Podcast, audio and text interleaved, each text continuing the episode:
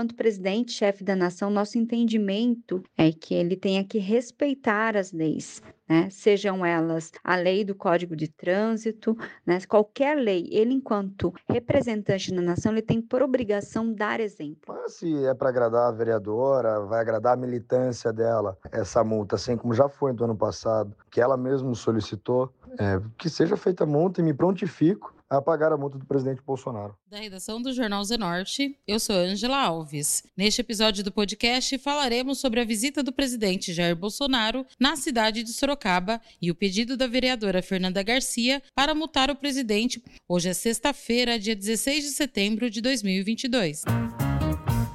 A visita do presidente Jair Bolsonaro para a cidade de Sorocaba, através de uma motociata organizada pelos adeptos do presidente da República, tem causado muita polêmica em nossa cidade. Por conta do presidente trafegar de motocicleta, tanto em rodovias estaduais como também nas ruas da cidade de Sorocaba, sem utilizar o capacete, que, segundo o Código de Trânsito Brasileiro, é um dispositivo de segurança obrigatório. A vereadora Fernanda Garcia, do PSOL, protocolou uma solicitação de aplicação de multa ao presidente da República por não cumprir três itens do Código de Trânsito Brasileiro. A vereadora conversou com o podcast do Jornal Zenorte sobre o tema. Bom, nesta manhã de quarta-feira, nós fizemos a entrega do ofício ao URBS para que seja feito aí o procedimento processamento dos autos de infração cometidos pelo presidente Jair Bolsonaro, né, quando ele esteve em visita na cidade nessa terça-feira. É, enquanto presidente, chefe da nação, nosso entendimento é que ele tenha que respeitar as leis,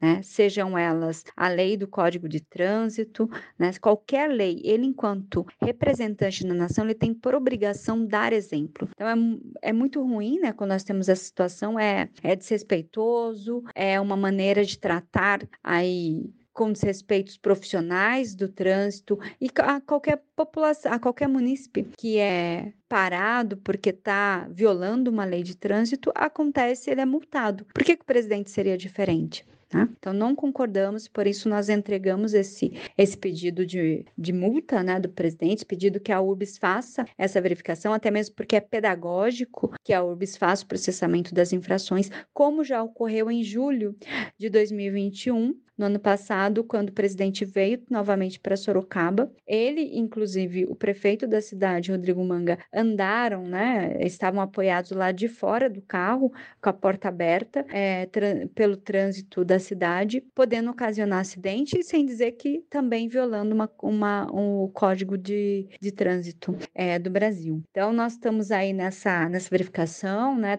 Já entregamos o ofício, estamos aguardando. Fernanda Garcia também explica explica os motivos pelos quais a vereadora fez a solicitação da URBS. Pelo menos, segundo a vereadora, três infrações de trânsito ocorreram na cidade de Sorocaba durante a motociata. Os motivos é, foram diversos, né? uma série de violações ao Código de Trânsito Brasileiro. Eu vou citar o artigo 54, onde disciplina a condução de motocicletas é, e houve o desrespeito ao inciso primeiro, que determina aí a utilização de capacetes de segurança com visão viseira óculos protetores. Temos também o inciso segundo, que determina que é, os motociclistas devem trafegar segurando o guidão com as duas mãos, o que não ocorreu. E o presidente, com a sua comitiva, violaram também o inciso 4 do artigo 227, que proíbe o uso buzina, da buzina em horários e locais proibidos pela sinalização, como hospitais, escolas. Né? Então, assim, o presidente ele violou várias, né, como eu falei, foi uma série de, de violações. Esperamos que a URBS, ela possa, esperamos, né, que ela venha levar a, adiante o processamento dos autos de infração, uma vez que, tendo conhecimento dos atos e recebendo a denúncia, os agentes estariam cometendo o crime de prevaricação ao não processarem os autos. Mas eu acredito que isso não vai ocorrer porque, da última vez, já houve a multa, né, quando nós fizemos o questionamento.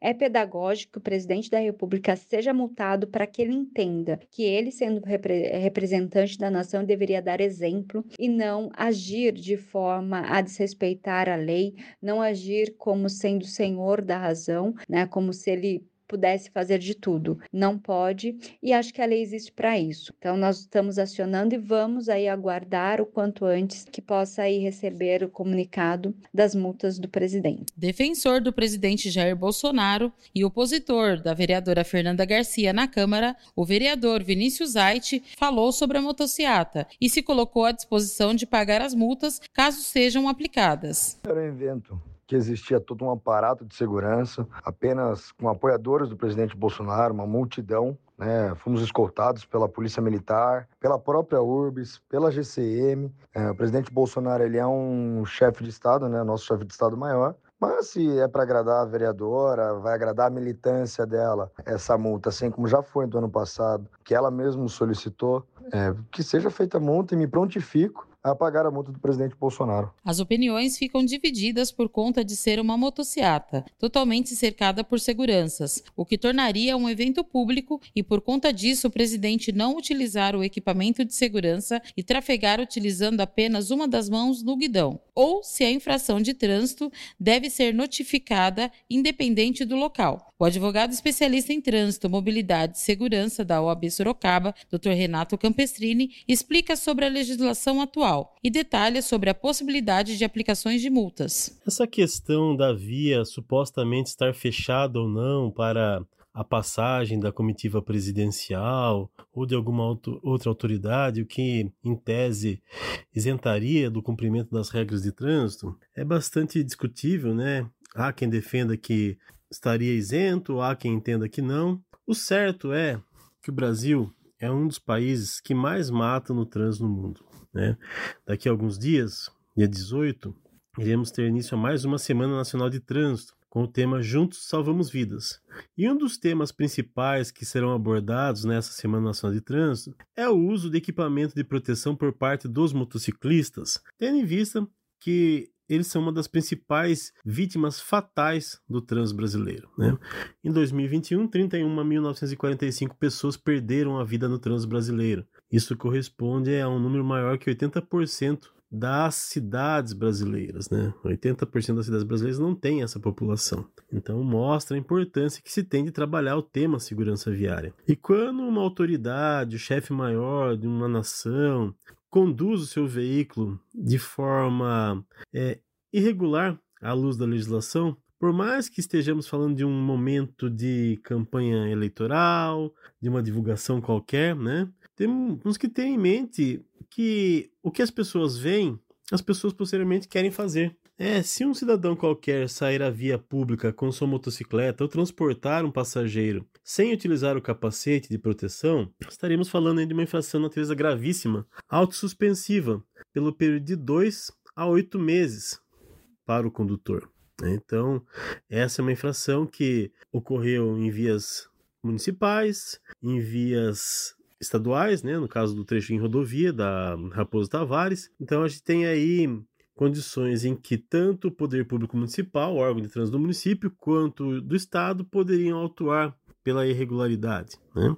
Outro ponto que nos chama a atenção é a condução da motocicleta com apenas uma das mãos do guidão, né, ocorrido em alguns momentos, e também essa é uma infração de natureza grave, uma multa pecuniária de R$ 195,23 e acréscimo de 5 pontos ao prontuário do condutor. Então a gente fala né, de trânsito, a gente tem que ter consciência de que é um meio muito perigoso, é um meio em que muitas vidas são desperdiçadas, há um custo excessivamente alto para a sociedade. Um dado da Polícia Rodoviária Federal né, e do IBGE, atualizado em 2015, lá atrás, diz que cada óbito no trânsito brasileiro custa para a sociedade 600 mil reais. Né? Hoje esse valor deve estar maior, deve estar meio próximo de um milhão de reais, aí, mas vamos considerar esse valor de 600 mil reais. E aí a gente dá uma casa de quase 52, 53 bilhões de reais suportados pela população referente às despesas com as, só com as vítimas fatais do trânsito do país.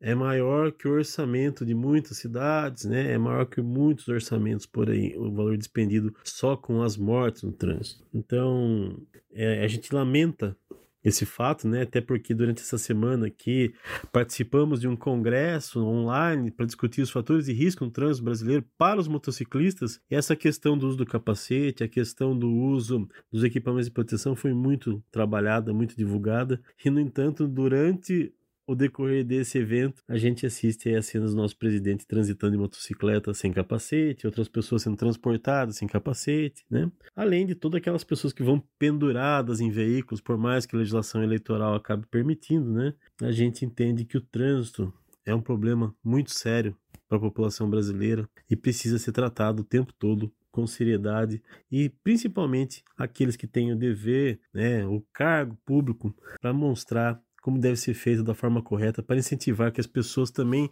de forma voluntária façam. Esse foi mais um podcast do Jornal Zenorte, trazendo para você as últimas notícias de Sorocaba e região. E nós voltamos amanhã com muito mais notícias, porque se tá ao vivo, impresso ou online, tá no Zenorte.